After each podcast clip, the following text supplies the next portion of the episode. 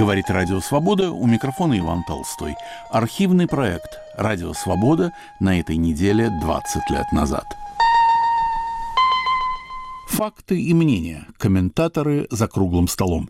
Все ли позволено художнику? Вы знаете, дело же не в режиме, который установился в стране. И дело не в количестве посетителей. Проблема в том, что приходит человек и видит, что оскорбляет самое для него святое. Он видит икону, он видит образ, с которым он служит всю свою жизнь, и ради которого кладет эту жизнь. А этот образ испачкан, допустим, дерьмом, изрисован свастиками, и вполне понятен его, возможно, наивный порыв разгромить это все. Но я хотел бы артикулировать другой момент. На мой взгляд, вот эти художники-концептуалисты, они мечтали о резонансе. В принципе, искусство, оно для того и существует, чтобы вызвать какую-то ответную реакцию, чтобы растормошить потенциальную аудиторию.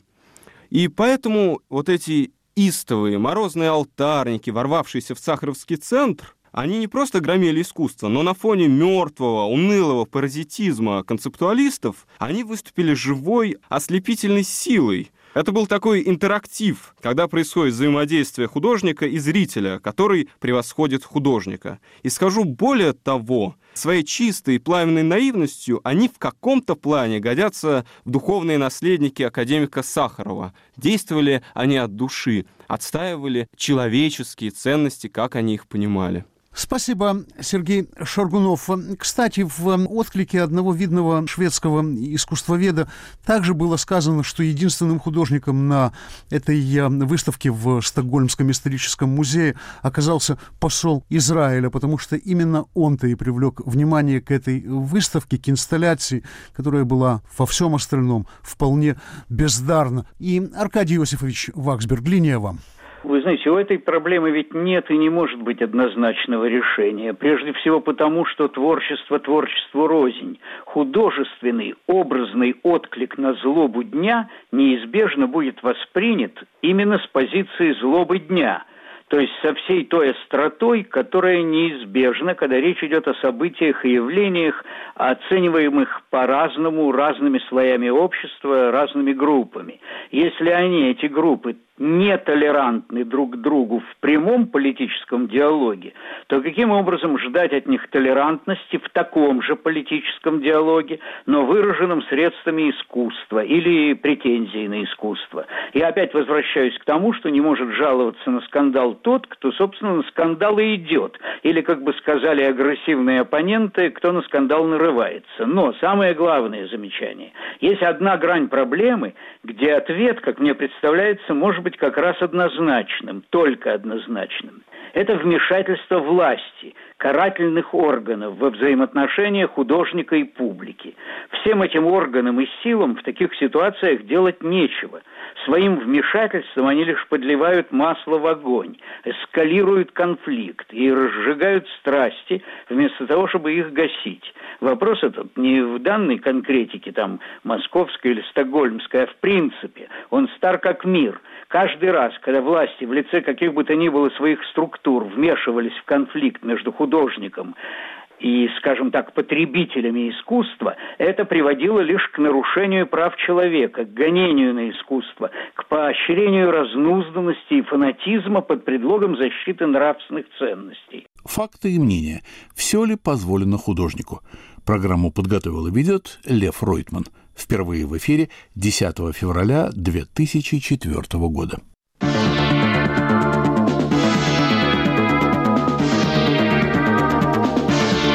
Вы слушаете «Радио Свобода».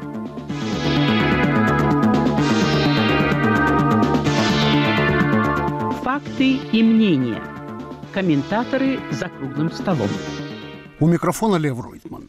16 января посол Израиля в Швеции Цви Мазель повредил в историческом музее Стокгольма инсталляцию, которую он счел антиизраильской и прославляющей террор самоубийц.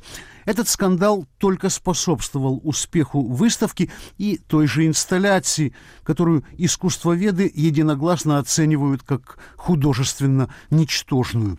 Теперь другой сюжет. Москва. Прокуратура Центрального административного округа обвиняет в возбуждении национальной, расовой и религиозной вражды директора музея и общественного центра имени Сахарова Юрия Самодурова. В этом музее в прошлом году проходила выставка «Осторожно, религия». В числе обвиняемых также руководитель этой выставки Людмила Веселовская и три художника. Выставка была разгромлена группой посетителей, которых от ответственности освободили. Вопрос, где тот предел, за которым художник – спровоцировавший сильную реакцию публики, должен быть готов к ответной сильной реакции. Есть ли такой предел вообще? Участники нашего разговора – Аркадий Ваксберг, Париж, Дмитрий Волчек, Прага и Сергей Шаргунов, Москва. Дмитрий, вы рядом, вам первому и мой вопрос. Художнику все позволено безнаказанно? Прошу вас. Я считаю, Лев, что однозначно все позволено безнаказанно, потому что мы говорим об искусстве. Это не какие-то акции, которые действительно имеют какую-то насильственную природу. Да? Я думаю, что здесь проблема еще и в том, что очень часто публика не понимает художника, и вот те люди, которые так реагируют, не понимают его замысел. Я не был на московской выставке, я не был на шведской выставке, но я хорошо знаю, сюжет очень похожий. Это 99 1995 год, выставка в Нью-Йорке из галереи Саачи, когда была примерно такая же реакция властей, ну, конечно, до суда не дошло. Это мэр Джулиани, который решил срезать э, субсидии государственному, действительно, Бруклинскому музею за демонстрацию картин из коллекции Саачи. Вызвало у него недовольство работа Криса Афайли «Мадонна». Это такой коллаж, где был использован слоновий навоз. И, конечно, тогда искусствоведы подняли Джулиани на смех, потому что выяснилось, что художник совершенно не намеревался оскорбить Мадонну, а использовал, художник африканского происхождения, использовал слоновий навоз как сакральный элемент, потому что в африканской культуре этот навоз — этот сакральный элемент. Я знаю, например, что Авдей Тераганян, художник, который сейчас получил политическое убежище в Чехии, которого тоже хотели судить за аналогичное оскорбление, тоже всегда говорил, что у него и в мыслях не было оскорблять православие, например, да, и что наоборот, он действительно православный художник, но вот как бы цель его была провокативная, но совершенно в другом смысле. Это один момент. И второй момент очень важный, я думаю, что нужно упомянуть об этом, потому что иначе мы сильно отойдем от смысла этой истории. Очень часто все эти провокации организуются самими галерейщиками. И не исключаю, кстати, что в Москве была именно такая история. Поэтому давайте тоже и об этом не забывать. Очень часто просто вот эти бунтующие посетители — это специально нанятые галерейщиком люди, которые делают это для того, чтобы выставка имела успех. Спасибо, Дмитрий Волчек. Ну, что касается э, московской выставки, то здесь очень мало сомнений в том, что эти люди не были наняты, а были направлены на эту выставку. Они являются э, прихожанами одного из московских храмов. И они выразили свое возмущение тем, что нитрокраской закрасили некоторые инсталляции и разгромили часть других. И с этим в Москву Сергей Шаргунов, вы нередкий участник наших передач. Представлю вас, тем не менее, еще раз. Вы ведете полосу в независимой газете «Экс Либрис» «Свежая кровь». Вы лауреат премии «Национальный дебют». Как вы видите эту проблему? Где кончается то, что Дмитрий Волчек считает сферой искусства, где художнику, по сути, все позволено? Начну с того, что я неплохо знаком, так сложилось с теми алтарниками, которые громили эту выставку. Действительно, их порыв был искренним. А мой ответ скорее будет некой похвалой тупости. Я бы посмотрел на проблему глобально в общечеловеческом контексте. Интереснее здесь вопрос не о том, каковы пределы эпатажа, нарушения общественного порядка, Гораздо интереснее вопрос, каковы пределы самообороны общества, охранительной реакции человеческого рода. Потому что общество всегда стремится к конвергенции, к сжатию, к дисциплине. Ведь без системы ограничений человек вряд ли доплелся бы до наших дней. В свое время крокодилы опресняли Нил, Святая Инквизиция, возможно, прогрессистски уберегала малых сих, сжигая астрономов на кострах, католическая церковь уберегала крестьян от смуты, не дозволяя переводить Евангелие на понятный им язык. Лично мне, конечно, все это отвратительно. Но, возможно, это было в свое время своевременно. И сейчас общество по-прежнему охранительно тупо. В России процветают пацанские понятия, на Западе присутствует политкорректность, Честно-то говоря, подумаешь, осквернили иконку. Может быть, мне, человеку, обреченному на смерть, оскорбительные церковники, настырно проповедующие загробную благодать, пришествие второе, а также Святую Троицу, может быть, для меня все это кривда. И если я взгляну на это зло и честно, то скажу, вот вы мне хамите, помолчите, и даже пойду громить храм, что, собственно, и происходило в нашей стране в 20 веке. Конечно, я этого делать не буду. Конечно, есть общество. Общество живет мифами. Люди достаточно мелочные. Но в этом тайна сохранения бытия, в этом тайна вот этой стабильности, которая поддерживается из века в век. Соответственно, пускай бытие длится. Если говорить ближе к проблеме, человек волен поступать, как ему вздумается. В искусстве твори, что хочешь, но понимая, что ты имеешь дело с обществом, с крокодилом, опресняющим Нил, если ты провоцируешь это общество, гадишь ему, жди ответа. Это будет награда за твое творческое проявление. Спасибо, Сергей Шаргунов. А теперь в Париж. Аркадий Иосифович Ваксберг. Тот же вопрос. Где предел, который можно считать пределом творческой фантазии, пределом самореализации и вторжением в публичную, общественную, политическую жизнь, где столько больных, мозолей, на которые наступать, быть может, и не следует, а если наступаешь, то, может быть, э, ожидать, что тебе дадут пинка? Прошу вас. Я бы попробовал упростить эту проблему, если она вообще допускает какое бы то ни было упрощение. Мне кажется, не следует путать разные вещи. Первое из них – это вопрос о свободе творчества, или, как это принято говорить на Западе, свободе самовыражения – Тут никаких ограничений, на мой взгляд, быть не может. Да, собственно, это и не мой взгляд. Это прямо вытекает из Конституции России и Всеобщей декларации прав человека. Теперь э, вещь вторая. Тут все гораздо сложнее, когда свое произведение ты выносишь на публику путем издания, исполнения, экспозиции и так далее. Здесь уже ты не можешь быть абсолютно монопольно свободным, потому что твоя свобода сталкивается лицом к лицу со свободой других.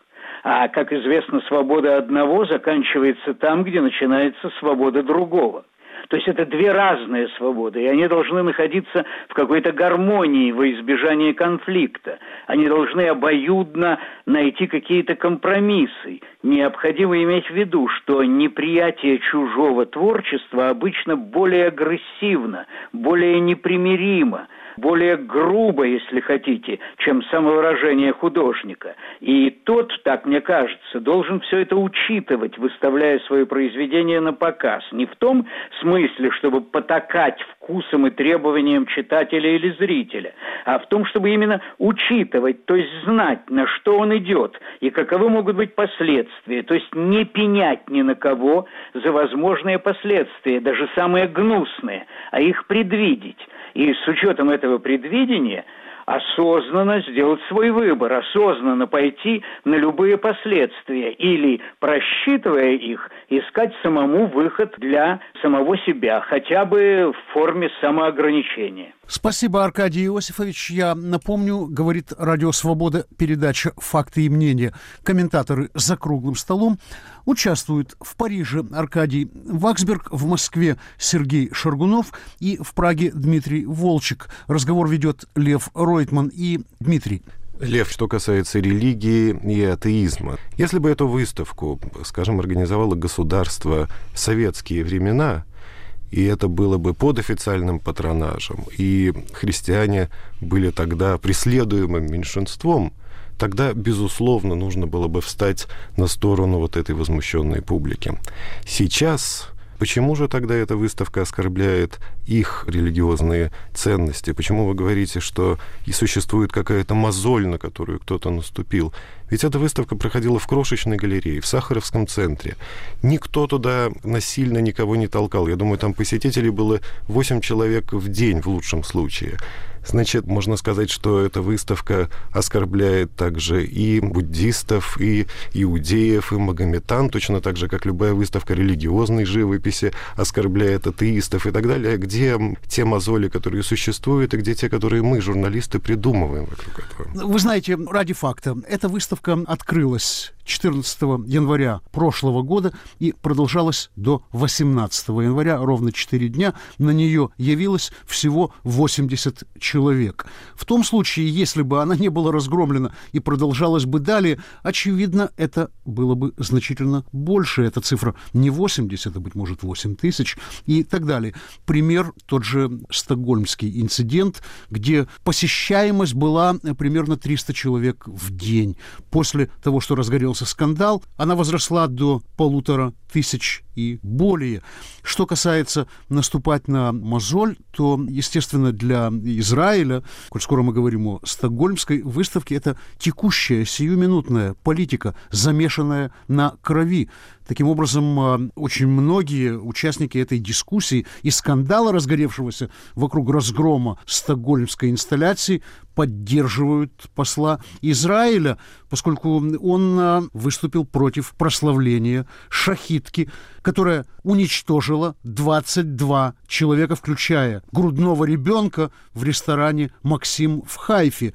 Сняты были в конечном счете плакаты в городе, в метро, на улицах, на которых была изображена эта террористка с кровавыми губами, а в инсталляции она была в роли Белоснежки, которая плавает в крови, которую посол Израиля понял как кровь израильтян, а художник – кстати, тоже израильтянин, утверждает, что это не кровь израильтян, но поскольку все сходятся в том, что достоинство художественное этой вещи совершенно ничтожны, оказывается, что художник, провоцируя, еще и не сумел как следует донести свою мысль. Что касается московской выставки, в какой степени, Сергей Шаргунов, вы полагаете, эта выставка провоцировала верующих на подобную реакцию? Вы знаете, дело же не в режиме, который установился в стране. И дело не в количестве посетителей. Проблема в том, что приходит человек и видит, что оскорбляет самое для него святое.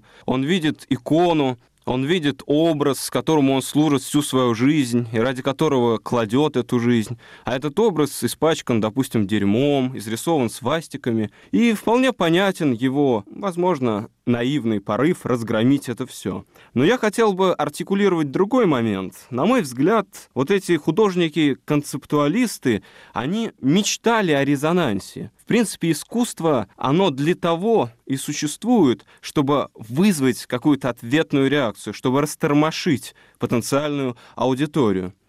И поэтому вот эти истовые морозные алтарники, ворвавшиеся в Сахаровский центр, они не просто громили искусство, но на фоне мертвого, унылого паразитизма концептуалистов они выступили живой, ослепительной силой, это был такой интерактив, когда происходит взаимодействие художника и зрителя, который превосходит художника. И скажу более того, своей чистой и пламенной наивностью они в каком-то плане годятся в духовные наследники академика Сахарова. Действовали они от души, отстаивали человеческие ценности, как они их понимали. Спасибо, Сергей Шаргунов. Кстати, в отклике одного видного шведского искусствоведа также было сказано, что единственным художником на этой э, выставке в Стокгольмском историческом музее оказался посол Израиля, потому что именно он-то и привлек внимание к этой выставке, к инсталляции, которая была во всем остальном вполне бездарна. И Аркадий Иосифович Ваксберг, линия вам. Вы знаете, у этой проблемы ведь нет и не может быть однозначного решения. Прежде всего потому, что творчество творчеству рознь. Художественный, образный отклик на злобу дня неизбежно будет воспринят именно с позиции злобы дня – то есть со всей той остротой, которая неизбежна, когда речь идет о событиях и явлениях, оцениваемых по-разному, разными слоями общества, разными группами. Если они, эти группы, нетолерантны друг к другу в прямом политическом диалоге, то каким образом ждать от них толерантности в таком же политическом диалоге, но выраженном средствами искусства или претензий на искусство? Я опять возвращаюсь к тому, что не может жаловаться на скандал тот, кто, собственно, на скандал и идет. Или, как бы сказали агрессивные оппоненты, кто на скандал нарывается. Но самое главное замечание. Есть одна грань проблемы, где ответ, как мне представляется, может быть как раз однозначным, только однозначным. Это вмешательство власти, карательных органов во взаимоотношения художника и публики. Всем этим органам и силам в таких ситуациях делать нечего. Своим вмешательством они лишь подливают масло в огонь, эскалируют конфликт и разжигают страсти, вместо того, чтобы их гасить. Вопрос этот не в данной конкретике, там, московской или стокгольмской, а в принципе. Он стар как мир. Каждый раз, когда власти в лице каких бы то ни было своих структур вмешивались в конфликт между художником и, скажем так, потребителями искусства, это приводило лишь к нарушению прав человека, к гонению на искусство, к поощрению разнузданности и фанатизма под предлогом защиты нравственных ценностей. По такому пути всегда идут, я не скажу обязательно тоталитарные, авторитарные, но, безусловно, недемократические режимы. Причем история этого нелепого и бессмысленного пути исчисляется, как мы знаем, веками. Странно, что уже в третьем тысячелетии стражам нашего закона не дают спать лавры средневековой инквизиции. Но с другой стороны ведь доподлинно известно, что никто и никогда не извлекал из истории никаких уроков. Спасибо, Аркадий Иосифович. Кстати, по поводу прав человека. Здесь возникает уже третий сюжет. Во Франкфурте идет выставка, которую организовал фон Хагенс. Фон Хагенс выставляет трупы. Он выставляет скелеты, которые имеют по-прежнему часть внутренних органов. Это все бальзамируется особой техникой. Он говорит, что он э, тем самым демократизирует анатомию. Вновь-таки его выставки обычно сопровождаются скандалами. В этом году Шпигель выступил с данными, что он трупы покупает в Китае, но это трупы казненных китайцев, поскольку у них есть дыры пулевые в черепе. И Шпигель документирует свои выводы. Против этих выставок э, выступила также немецкая группа, э, представляющая международные организации прав человека. Выступили религиозные организации. Естественно, никто не запрещает этого, но прокуратура начала расследование, действительно ли фон Хагенс приобретает трупы казненных китайцев. У него, кстати, были э, скандалы и в России, в Новосибирске, где в том случае обвиняли новосибирских ученых в том, что они незаконно экспортируют для фон Хагенса трупы из России. Дмитрий Волчек. Лев, ну я не знаю, где фон Хагенс покупает трупы, но мне кажется, что у него нет особой необходимости забираться так далеко, в Китай или в Новосибирск. Там говорили, что каких-то преступников... Э, Ошибаетесь, Дмитрий, он как раз имеет в Китае свой офис, и он в Китае регулярно покупает трупы, причем число трупов исчисляется сотнями. Таков факт. А теперь продолжайте. Может быть, но дело в том, что на выставке любой желающий может отдать, завещать э, фон Хагенсу свой будущий труп. И в таких желающих нет отбоя. У него есть собственная клиника, где люди, которые у него лечатся, тоже предлагают. Но это будущие трупы. Может быть, настоящих пока нет. Я бы, кстати сказать, с удовольствием отдал бы фон Хагенсу собственный труп, потому что он ведь делает совершенно немыслимо. Он фактически победил смерть плоти, смерть тела. Я думаю, что если действительно есть так, такой выбор между вот этой скользкой жижей, в которой копошатся черви, и той прекрасной скульптурой, пластинатом, который делает фон Хагенс, то я думаю, большинство здравомыслящих людей выберет этот пластинат и предпочтет, чтобы его тело превратилось в прекрасную статую, причем статую действительно очень сложно сконструированную. Технология действительно замечательная. Я думаю, что она превосходит все возможности бальзамировщиков Ленина, Хошимина и Мао Цзэдуна.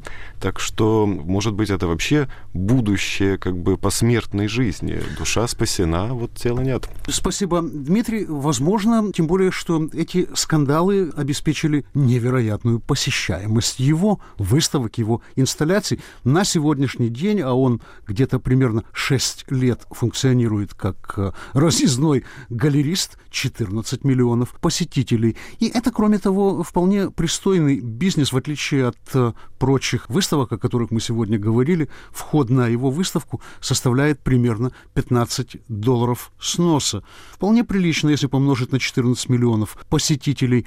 И э, Сергей Шаргунов, линия вам.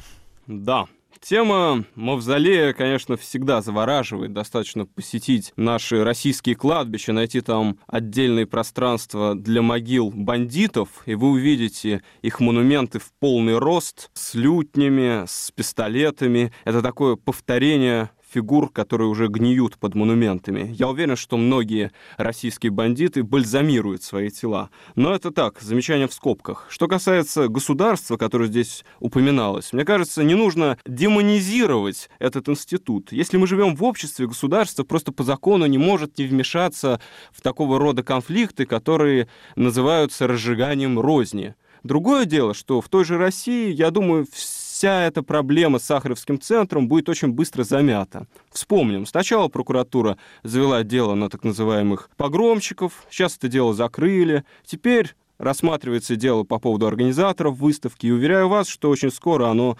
затухнет. Повторяю еще раз, каждый художник вправе поступать точно так, как ему заблагорассудится.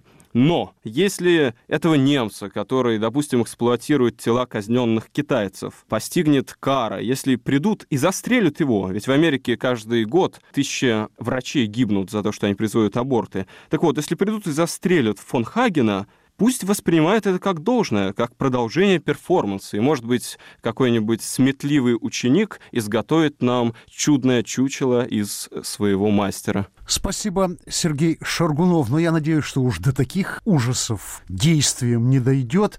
Это была передача «Факты и мнения. Комментаторы за круглым столом». Участвовали из Москвы писатель Сергей Шаргунов, из Парижа писатель, юрист Аркадий Ваксберг и в Праге Дмитрий Волчек, писатель, литературный критик, искусствовед, издатель. Разговор вел Лев Ройтман. Всего хорошего. Радио «Свобода» теперь и в мобильном телефоне. Слушайте нас с помощью интернет-радио. Подробности на нашем сайте www.svoboda.org в разделе «Как слушать».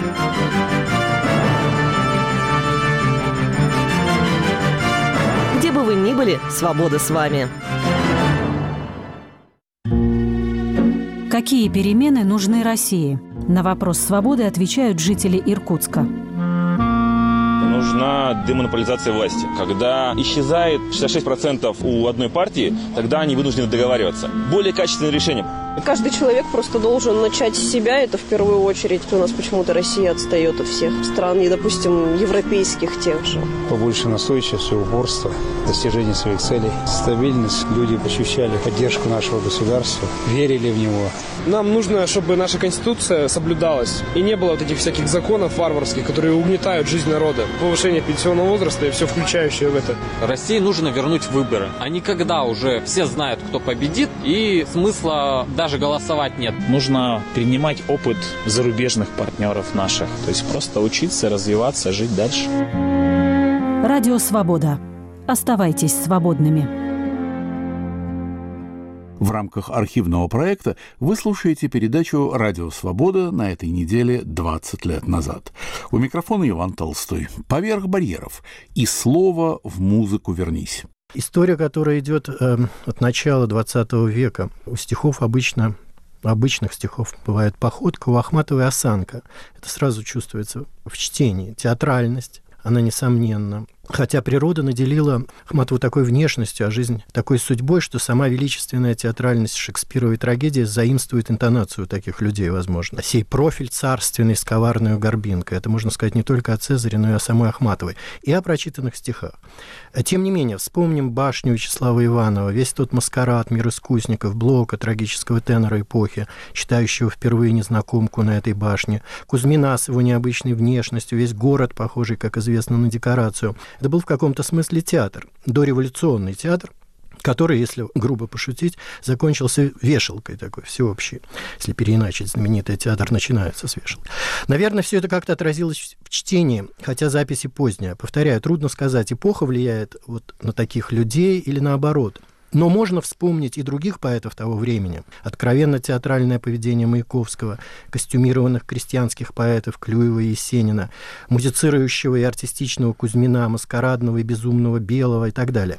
Бердяев говорил, что не любит чтение поэтов, речь шла как раз о башне Иванова, потому что они, поэты, словно бы требуют немедленных похвал. Ахматова из другого театра, но ее строгое и басовитое чтение как будто противопоставлено символистскому какому-нибудь бальмонтовскому бреду.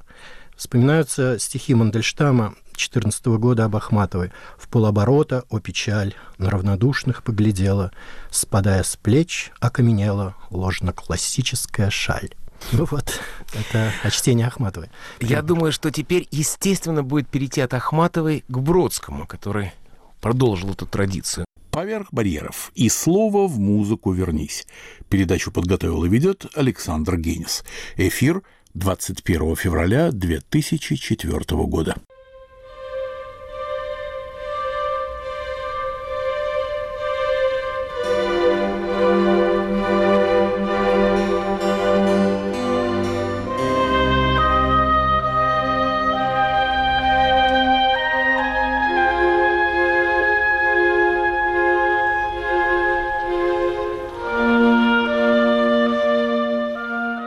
Слушаете передачу Александра Генниса и слово в музыку «Вернись». Февраль – самый, пожалуй, неприятный месяц в Нью-Йорке. Но в американском календаре ему повезло. Это месяц праздников. Тут и президентские дни, отмечающие дни рождения двух великих президентов – Вашингтона и Линкольна. И, конечно, праздник Святого Валентина. Кроме того, февраль традиционно посвящен афроамериканской истории и, что менее известно, поэзии. Последний обычай мне очень нравится уже потому, что у Евтерпы – далеко не самой популярной музе в Америке, есть свой месяц, пусть и самый короткий в году. Стихам это идет на пользу. Поэтам, обделенным любовью массовой культуры, тоже. В Америке, где поэты никогда не выступали на стадионах, это особенно важно. На них теперь слишком редко обращают внимание. Запертые в университетских стенах профессиональные поэты сегодня стали жреческим сословием, охраняющим от черни свои темные священные ритуалы. Поэзия — современная, сложная, малопонятная, эзотерическая поэзия оказалась достоянием узкого кружка авторов и филологов, их профессиональных интерпретаторов. Однако стихов при этом становится не меньше, а больше. Объяснить этот парадокс может общая демократизация культуры. Когда читателей меньше, чем авторов, первые заменяют вторых.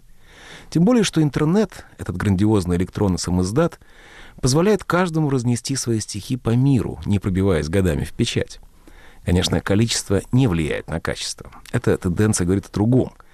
Сочинять стихи — инстинктивная потребность человека. Поэзия — видовая черта Homo sapiens, и в этом гарантия ее выживания. Стихи можно не читать, но их нельзя не писать.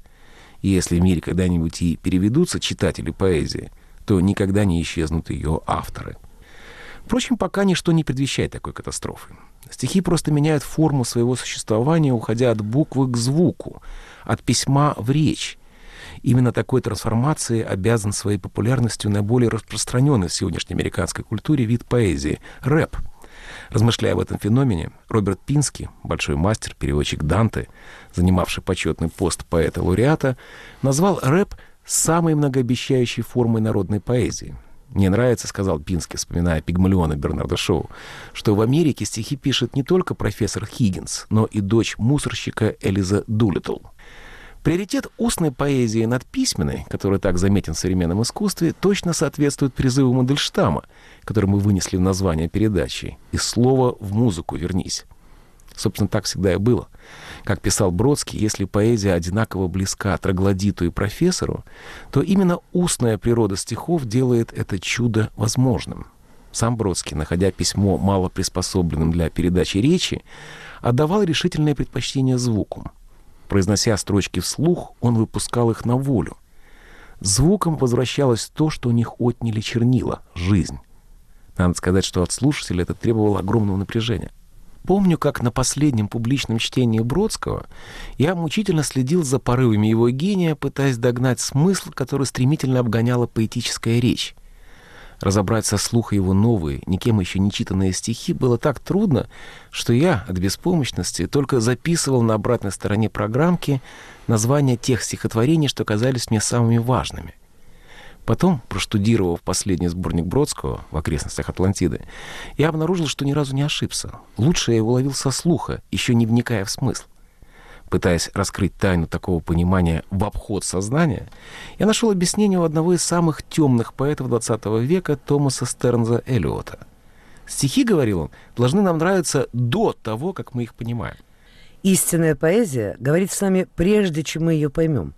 Функция значения стихотворения заключается в том, чтобы поддерживать отвлеченное и спокойное состояние слушателя в то время, пока стихотворение оказывает на него свое действие – вот так воображаемый грабитель всегда имеет при себе хороший кусок мяса для сторожевого пса. Такое отношение к поэзии роднит ее тайну с музыкой и подразумевает, что стихи надо в первую очередь не читать, а слушать. Именно этим мы сегодня, отмечая месяц поэзии, и займемся.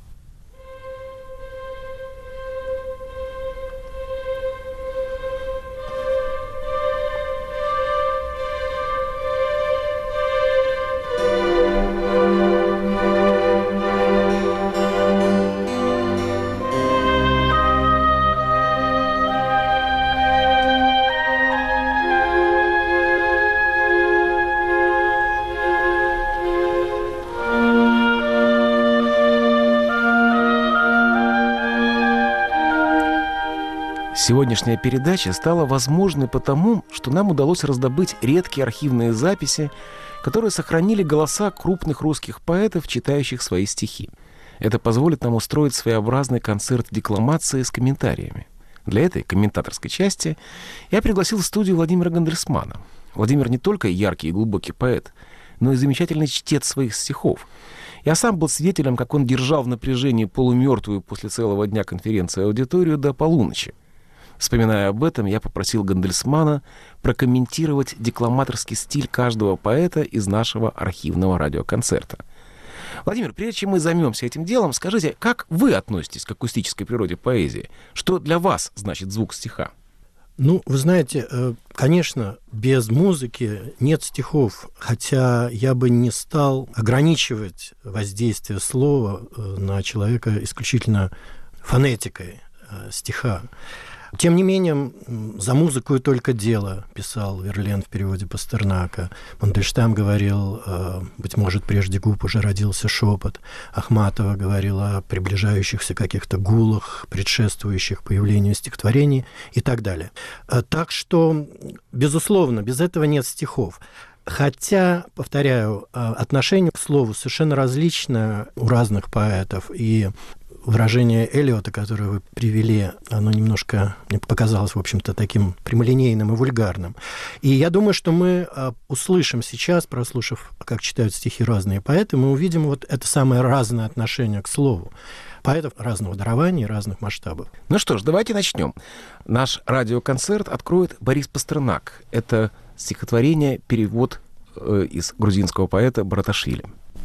Цвет небесный, синий цвет полюбил я с малых лет. В детстве он мне означал синеву иных начал. И теперь, когда достиг я вершины дней своих, в жертву остальным цветам голубого не отдам. Он прекрасен без прикрас, это цвет любимых глаз, это взгляд бездонный твой, напоенный синевой. Это цвет моей мечты, это краска высоты. В этот голубой раствор погружен земной простор. Это легкий переход в неизвестность от забот и от плачущих родных на похоронах моих. Это синий, не густой, иней над моей плитой. Это сизый зимний дым мглы над именем моим. Ну что ж, Владимир, мы слышали голос Пастернака. Что вы можете сказать по этому поводу? А, вы знаете, первый раз, когда я слышал чтение Пастернака, э, давным-давно, тоже с пластинки фирмы «Мелодия», э, он прозвучал очень неожиданно. Читалось стихотворение в больнице. И этот перевод из Бараташвили, на мой взгляд, звучит так же, почти так же. В больнице было необычнее, пожалуй. Что необычно? А вот как раз странности начинаются. А мне кажется, что несоответствие голоса стихам, которые вот я знаю и люблю. Казалось бы, Пастернак, который начинал как пианист и композитор, должен бы исполнять свои стихи более музыкально. Нет, мне кажется, скорее здесь, э, скорее ребенок, что-то детское или даже я не знаю, юродивое, голос высокий, нелепый, но, с другой стороны, оправдывающий слова Ахматовой, э, которая посвятила Пастернаку знаменитые строчки. Он одарен каким-то вечным детством. И, как ни странно, слова Сталина о юродивости Пастернака, если вы помните, оставьте в покое этого юродивого. Вот что-то такое звучит для меня в этом голосе. Было бы интересно услышать, как он, это поздняя, вероятно, запись, как он читал в пору молодости, когда писал бурные свои вещи, когда был близок к футуристам, и сравнить вот то чтение его с этим. Но вот какое-то, на мой взгляд, э, то есть на мое, для, моего, для меня это странное немножко чтение, неожиданное чтение. То есть голос не похож на, на стихи? На то, что я ожидал как бы услышать. Я совершенно а, с вами согласен. Мне тоже кажется, что Пастернака должен быть гораздо глубже голос. Вот странная вещь. Но было бы ужасно интересно э, спросить музыканта профессионального, соотносится ли чтение Пастернака как-то с фортепианной, скажем, с, с фортепианной музыкой, с исполнением, поскольку мы знаем, что он ведь начинал как Да, он был пианист. знаменитый импровизатор. Да, вот это было бы интересно. Но видите, все не, все не очень просто. Давайте дальше посмотрим, что, что, что нам преподнесут поэты. Наш следующий автор Твардовский. Мне сладок был тот шум сонливый и неусыпный полевой, когда в июне до налива смыкалась рожь над головой. И трогал душу по-другому, хоть с детства слух к нему привык, невнятный говор или гомон в вершинах сосен вековых. Но эти памятные шумы иной порой в краю другом, как будто отзвук давней думы мне в шуме слышались морском. Распознавалась та же мера и тоны музыки земной. Все это жизнь моя шумела, что вся была еще за мной. И все, что мне тогда вещала, что обещала мне она, я слышать вновь готов сначала, как песню, даром, что грустна. Это чтение как раз совершенно нормальное. Во всяком случае, вот опять же, я так воспринимаю. Даже трудно что-либо сказать. Э, такое регулярное чтение, спокойное, скромное. Единственное, что необычно, лишь употребление несуществующих русской речи звуков. Г и... Фрикативное Г. И, Но ну, это и, южная особенность. И все. Вот. А, ну, это особенности речи Твардовского в данном случае. Но чтение для меня полностью соответствует как бы стихотворению. Неожиданного я здесь не услышал. Такое немножко квадратное. Э... Похоже это на советскую поэзию? Да, я считаю, что да. Хотя это неплохое, может быть, стихотворение, э, но похоже на советскую. Вот какой-то квадратно-гнездовой.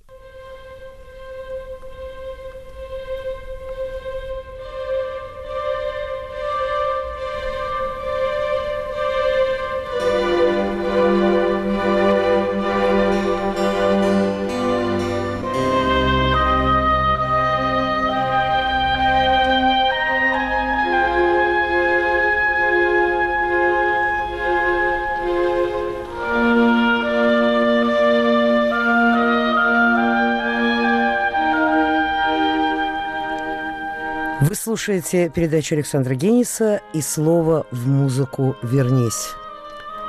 Наш архивный радиоконцерт продолжит Анна Ахматова. Клеопатра.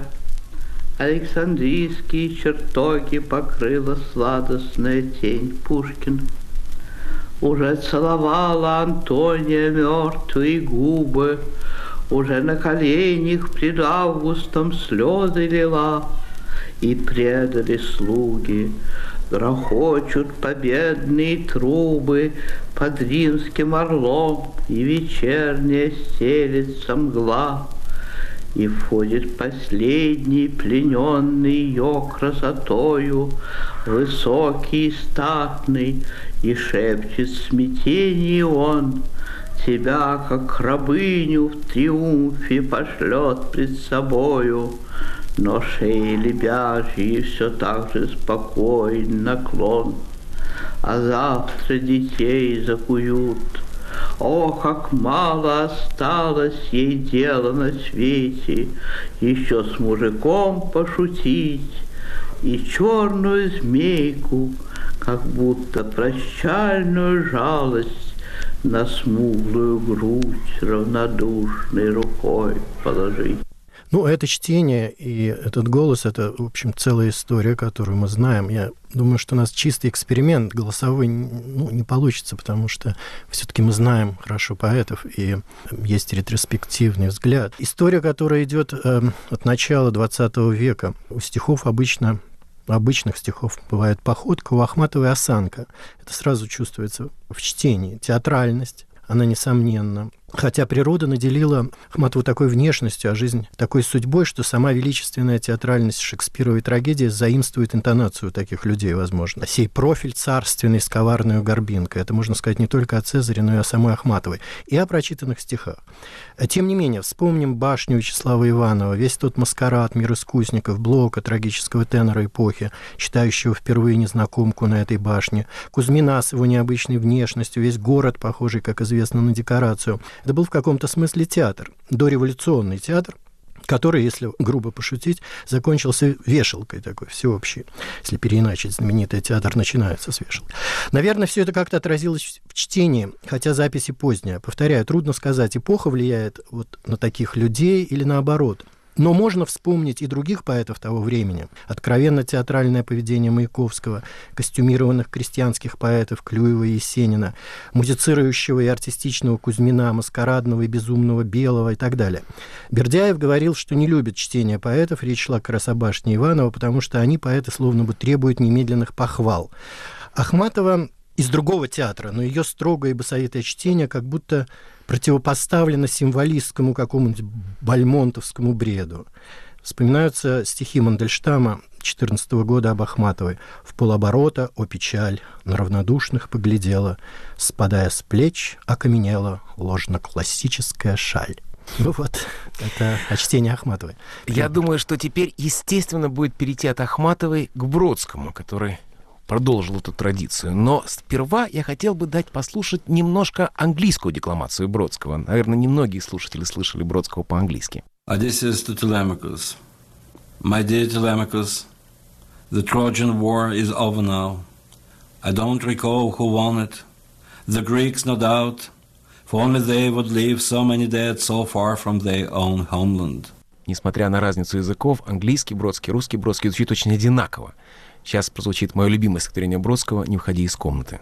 Не выходи из комнаты, не совершай ошибку. Зачем тебе солнце, если ты куришь шибку? За дверью бессмысленно все, особенно возглас счастья. Только в уборную и сразу же возвращайся. О, не выходи из комнаты, не вызывай мотора потому что пространство сделано из коридора и кончается счетчиком, а если войдет живая, пасть разевая, выгони не раздевая, не выходи из комнаты, считай, что тебя продуло. Что интереснее на свете, стены и стула. Зачем выходить оттуда, куда вернешься вечером, таким же, каким ты был, тем более изувеченным. О, не выходи из комнаты, танцуй, поймав босанову, в пальцах на голое тело, в туфлях на босу ногу, в прихожей пахнет капустой и мазью лыжной. Ты написал много букв, еще одна будет лишней. Не выходи из комнаты, опускай только комната. Догадывается, как ты выглядишь. И вообще инкогнито эргосум, как заметила, в форме в сердцах субстанция. Не выходи из комнаты, на улице чай не Франция. Не будь дураком, будь тем, чем другие не были. Не выходи из комнаты, то издай волю мебели, слезь лицом с обоями, запрись и забаррикадируйся шкафом от Хроноса, космоса, Эроса, расы, вируса. Я, в общем, Саша, с вами не очень согласен а, насчет одинаковости чтения по-английски и по-русски.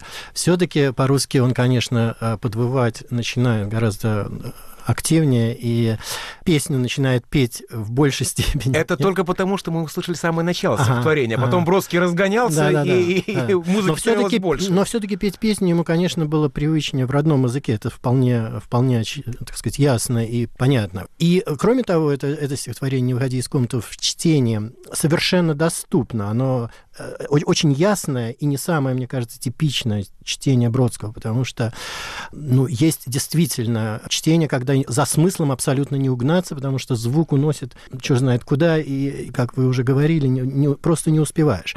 И Бродский, конечно, одержим звуком абсолютно при чтении, завораживает, оглушает пение пополам с плачем, э, напоминающее, конечно, не мной замечено пение Кантора. Смысл стиха как таковой как бы убивается звуком. И, может быть, здесь, если уж мы говорили в случае Ахматовой об эпохе, тоже стоит вспомнить театральность 60-х годов, период эстрадной поэзии, а, которую, конечно, Бродский моментально перерос, но все-таки он выступал со сцены, читал стихи, со сцены стремился к первенству, по его же собственным словам.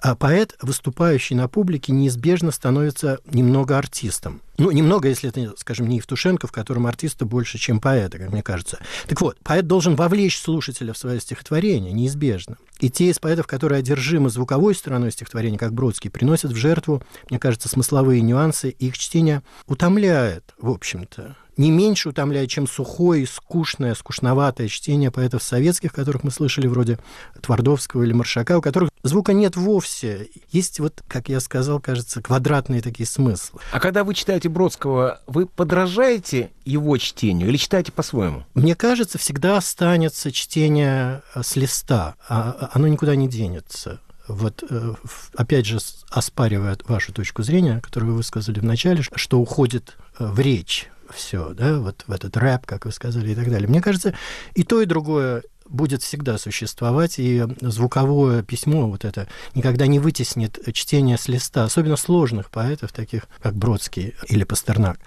Вот еще что я бы хотел сказать, вернувшись к той фразе, быть может, прежде губ уже родился шепот э, Мандельштамовской. Вообще так бывает у больших поэтов, именно у больших. И, возможно, когда они читают, они пытаются воспроизвести этот гул, который предшествовал написанию стихотворения. Но ведь в момент чтения они уже слишком не там. Они скорее с нами, слушателями, чем со стихотворением. Соответствия здесь может и не быть. И, кстати, чем более великий поэт, тем расстояние от того момента, когда писалось стихотворение, до момента чтения больше. Он был там где-то, неведомо где. А сейчас он читает это стихотворение. Поэтому восстановление по памяти вот этого вдохновенного гула иногда кажется чересчур форсированным, мне кажется. Поэт слишком уж завывает, переигрывает. А исполнение Твардовского, опять же, внятное, четкое и не слишком артистичное, вероятно, адекватнее. Его обыденность точнее передает качество самих стихов которых фонетика и подземные, так сказать, гулы роли практически не играли. Э, мне было чрезвычайно интересно услышать всех поэтов разных времен, разных поколений, и я думаю, что э, слушатель уловил фонетическую панораму русского стиха.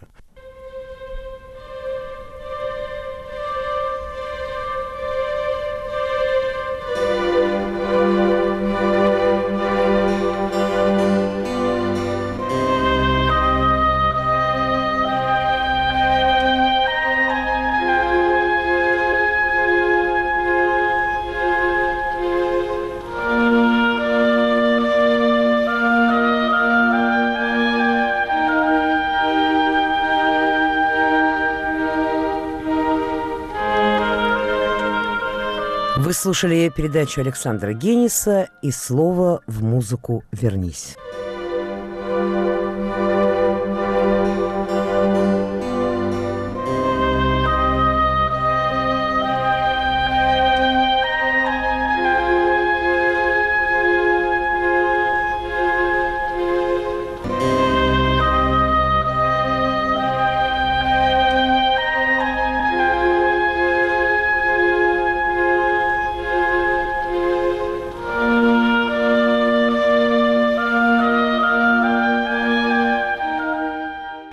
«Свобода» на этой неделе 20 лет назад.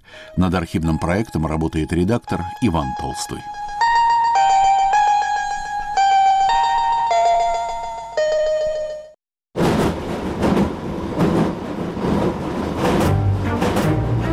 Каким вам представляется будущее России – пессимистичных зарплат не платят, экология страдает. Все вылезло наружу. Все зависит от того, как произойдет размен Крыма, Украины, Сирии и цен на нефть. Все это решается там на самом верхнем уровне, в самом верхнем кабинете. Если вот так относиться халатно ко всему, то, наверное, вообще будет хаос сплошной. Мне просто страшно. Или надо верить во что-то. Может быть, как-то так вот фанатично в Бога, что ли, чтобы кто-то держал. Ну, я, конечно, далека от этого.